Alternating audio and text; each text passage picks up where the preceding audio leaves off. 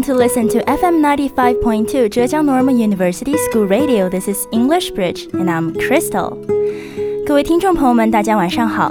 您正在收听的是 FM 九十五点二浙江师范大学校园之声外语桥栏目，我是 Crystal。Today we're going to talk about one symptom, and I'd like to start with a warm story first. One day, when Tom came home from school, he found that his seven year old sister put Skittles with his antidepressant. So he went up to her and asked, Hey, what are you doing? She looked at him and smiled. Skittles make me happy, so I put them with your medicine that makes you happy, so that you can be extra happy. 有一天呢，Tom 从学校回到家，他发现他七岁的妹妹在他治疗抑郁症的药盒里放满了彩虹糖。他问妹妹为什么要这么做，妹妹看着他笑着说：“因为彩虹糖能给我带来快乐，所以我把它和能给你带来快乐的药放在一起，这样你就有双倍的快乐了呀。”那么，这则暖心故事的主人公 Tom 所提到的 antidepressant 就是对抗抑郁症的药物。而我们今天的节目主题呢，就是 depression，抑郁症。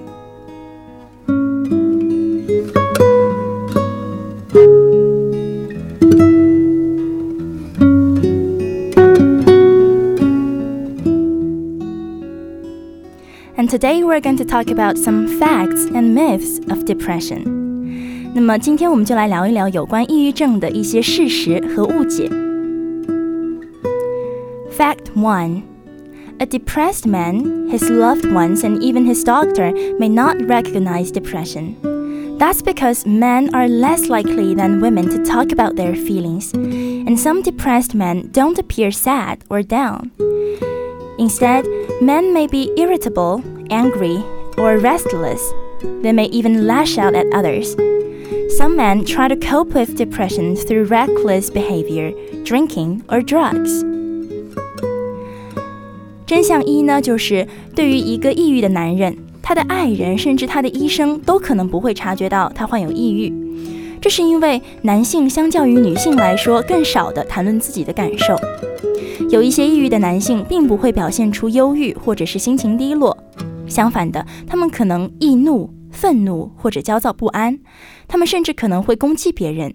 那一些男人试图通过鲁莽的行为、酗酒或者是吸毒来应对抑郁症。所以说，其实可能在这一方面，男性抑郁者、男性抑郁患者所要承受的压力是更加的大的，因为一直以来，社会对于男性的要求似乎就是“男儿有泪不轻弹”等等这样的。实际上呢，这些要求会加重他们的病情。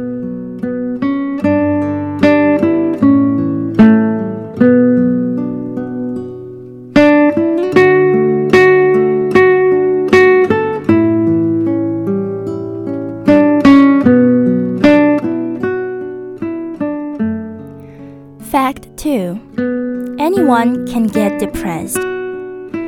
Poet or linebacker, shy or outgoing, anyone from any ethnic background can develop depression.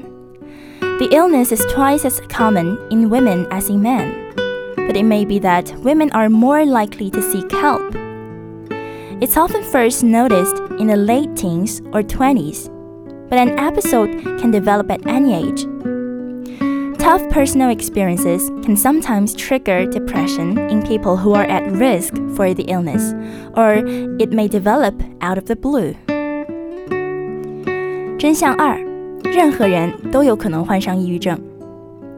不管是诗人，或者是橄榄球的中会中后卫球员，害羞或者是外向的性格，任何种族背景的人都可能患上抑郁症。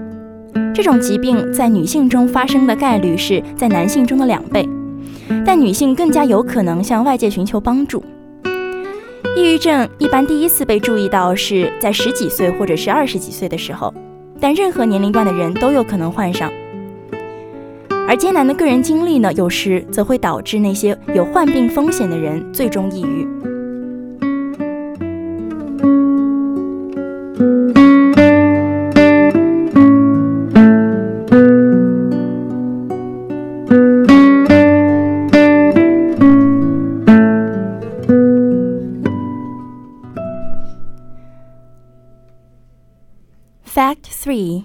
Can sneak up slowly. Depression can creep up gradually, which makes it harder to identify than a sudden illness. A bad day turns into a rut, and you start skipping work, school, or social occasions. One type, called dysthymia, can last for years as a chronic, low level illness, a malaise that silently undermines your career and relationships. Or depression can become a severe, disabling condition. With treatment, many feel substantial relief in four to six weeks. 真相三是，抑郁症它可能慢慢的靠近你。抑郁症会逐渐蔓延，这使得它比突然的疾病更加难以识别。当糟糕的一天变成某一种惯例，你开始跳过工作、学校等社交场合，一种叫做精神抑郁的症状可以持续数年。作为一种慢性的低层次的疾病，一种无声的破坏你的职业和人际关系的疾病。或者抑郁会变成一种严重的致残的疾病，但在接受治疗后，许多人可以在四到六周内感到有所好转。所以，如果发现了自己有抑郁的症状，应该早些去看医生，因为抑郁症的存在真的会影响生活中的许多方面。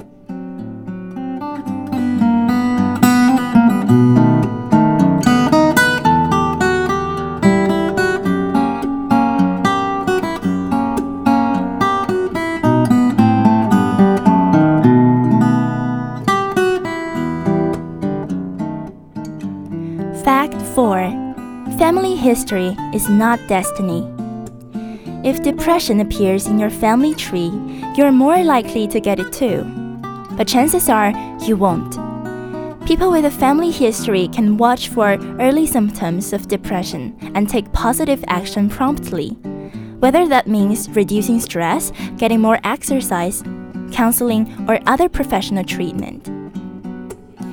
真相四。 家庭病史并不注定你会患有抑郁症。如果抑郁出现在你的家族成员中，你更有可能会患上抑郁。但事实却是，很有可能你不会，因为有家族病史的人可以观察抑郁症的早期症状，并迅速采取积极行动。那么，这是否就意味着患者可以减少些压力，获得更多的锻炼、咨询或者是其他的专业治疗呢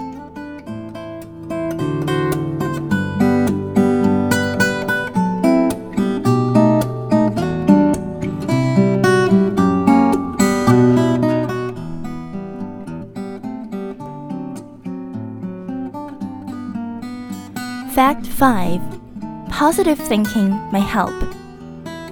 The old advice is to accentuate the positive has advanced into a practice that can ease depression. It's called cognitive behavior therapy, CBT. People learn new ways of thinking and behaving Distorted negative self talk and behavior is identified and replaced with more accurate and balanced ways of thinking about yourself and the world.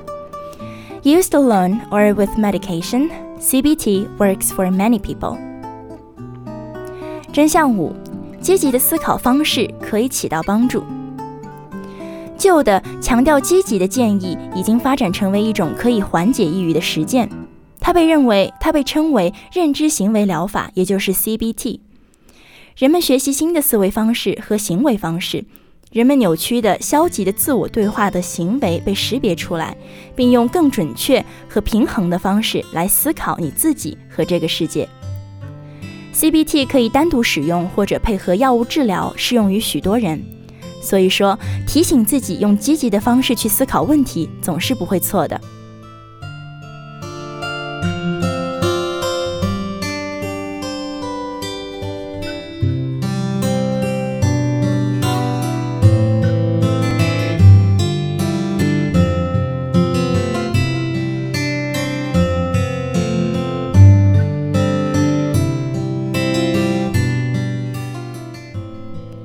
Fact 6 Exercise is a good medicine.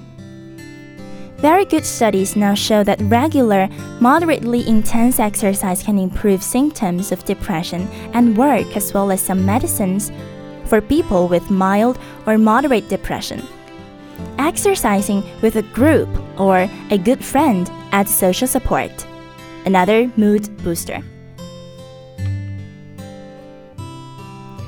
真相六： 锻炼是良药。现在有很多研究表明，有规律的、适度强度的运动可以改善抑郁症的症状，同时也能改善轻度到中度抑郁症患者的治疗效果。与一个团队或者一个好朋友一起锻炼，会增加一种社会支持感，而社会支持感呢，又是另一种情绪促进剂。所以，不论是对生理健康还是心理健康，锻炼都是一剂良药。那么，我们又为什么不多动动自己懒惰的身子呢？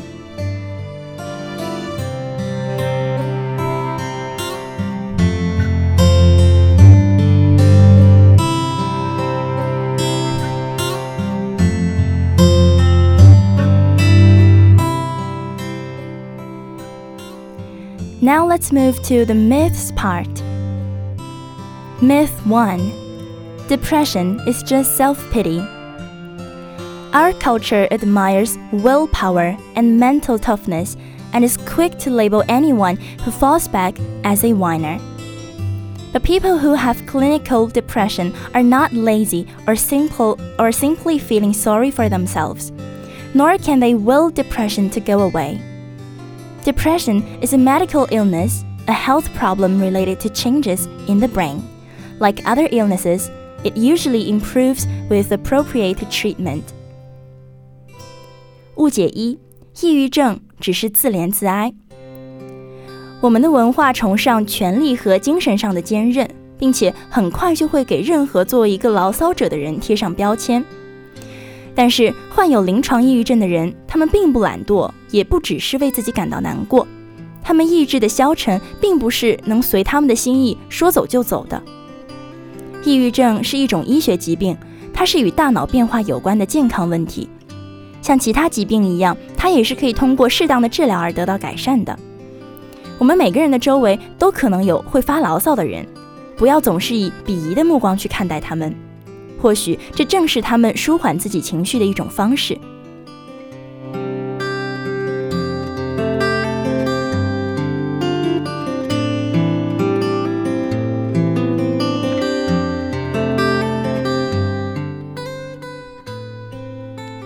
Myth 2 It's not a real illness.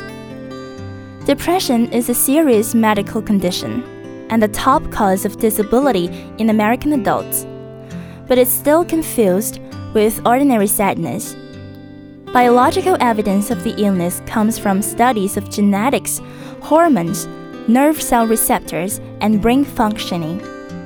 Nerve circuits in brain areas that regulate mood appear to function abnormally in depression. 误解二，抑郁症不是真正的疾病。其实呢，抑郁症是一种很严重的疾病。也是美国成年人致残的首要原因，但它仍然被与普通的悲伤相混淆。这种疾病的生物学证据来自对遗传学、荷尔蒙、神经细胞受体和大脑功能的研究。控制情绪的大脑区域的神经回路在抑郁症中表现出了异常的功能。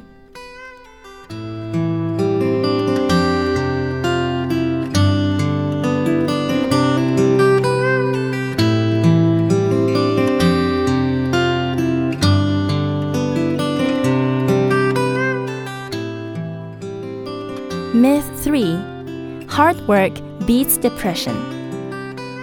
Depression affects nearly one in six people at some point in their lives. So, folk remedies and half truths about this common illness abound. One such idea throw yourself into work and you'll feel better. For a mild case of the blues, this may indeed help, but depression is a different animal. Overworking can actually be a sign of clinical depression, especially in men. 误解三：投身工作就能打败抑郁。在人生的某个阶段，抑郁症会影响到近六分之一的人，所以关于这种常见疾病的民间疗法或者是半真半假的事实比比皆是。就比如有一个这样的说法，说到把自己投入工作中，你会感觉到更好。那么对于轻微的抑郁症状，这可能确实有帮助，但抑郁症的程度是不同的，而且尤其是在男性的身上，过度工作实际上可能是临床抑郁症的征兆。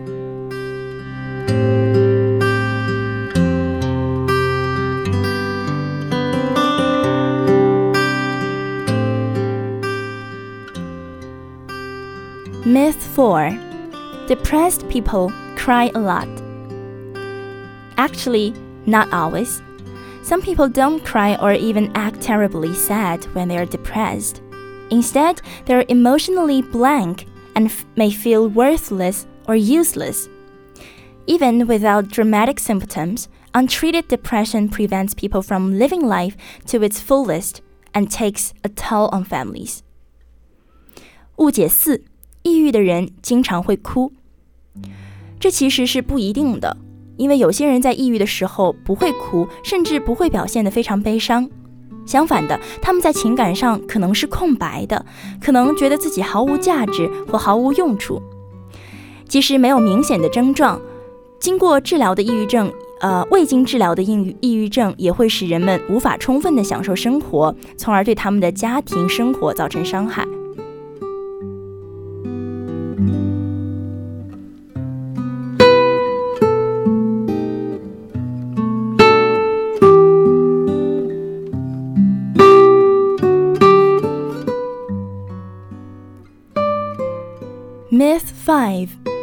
Depression is tough to treat. The reality is, most people who take action to lift their depression do get better. In a large study by the National Institute of Mental Health, 70% of people became symptom free through medications, though not always with first medicine. Studies show that the best treatment is often a combination of medication and talk therapy. 误解五， 抑郁症很难治疗。而现实情况是，大多数采取行动来缓解抑郁症的人，确实他们的症状或者是他们的情况会变得更好。在美国国家心理健康研究所的一项大型研究中，百分之七十的人通过药物治疗变得没有变到最后没有任何的抑郁症状。那么研究表明，最好的治疗方法通常是药物和谈话疗法的结合。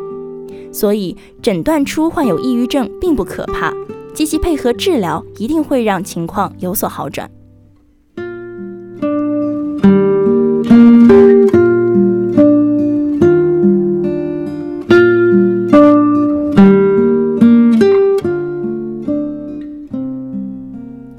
Myth six: Teens are unhappy by nature.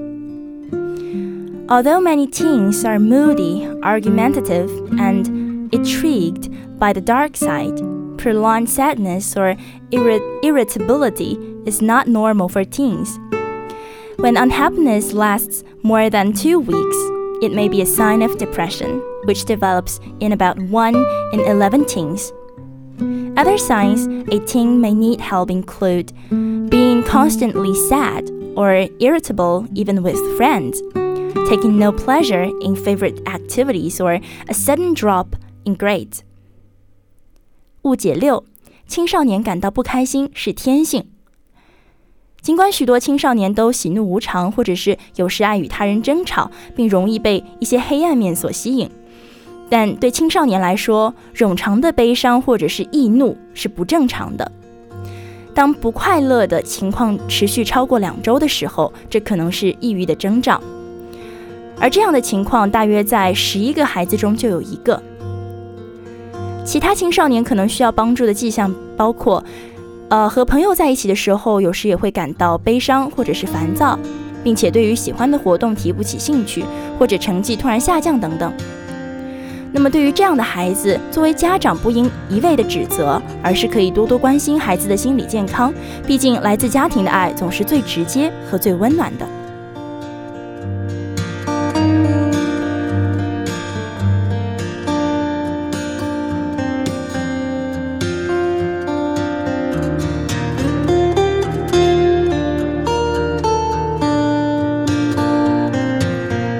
那么说了这么多有关抑郁症的事实和误解，若是真的有抑郁的症状了， 有哪些方法呢？Talk things out. Studies show that the most effective way to treat depression is a combination of medicine and therapy. Options range from counseling, like cognitive therapy, to meeting with a support group. 研究表明，治疗抑郁症最有效的方法是药物和治疗的结合。选择范围可以有咨询，如认知疗法，到与支持小组会面，把心中的郁结说给信任的人听，一定会有所帮助的。And don't quit taking your medicine. You can't get addicted to antidepressants, but you may have withdrawal like symptoms if you stop taking some antidepressants too quickly. 还有就是抗抑郁的药是必要的，并且当开始吃抗抑郁的药后，不要随意停用，因为虽然你不会对这类药物上瘾，但若是突然停止服用，则会让你产生头痛等戒断症状。And get your body moving. Work on your physical as well as emotional strength. Exercise can ease depression symptoms, especially when you do things that get your heart rate up. 如我们之前所说的，让身体动起来是很好的对抗抑郁的方式。运动确实可以缓解抑郁，给你带来快乐。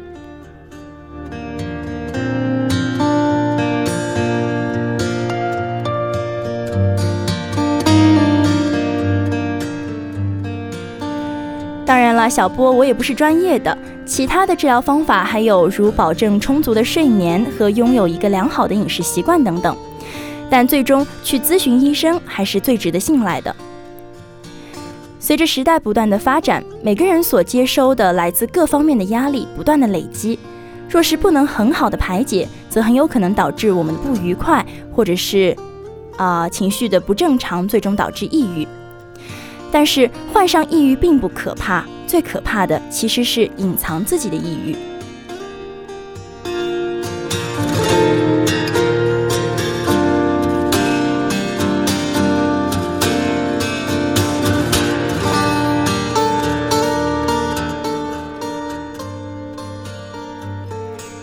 后，希望听众朋友们的每一天都能被快乐充满，有乌云也总能走开。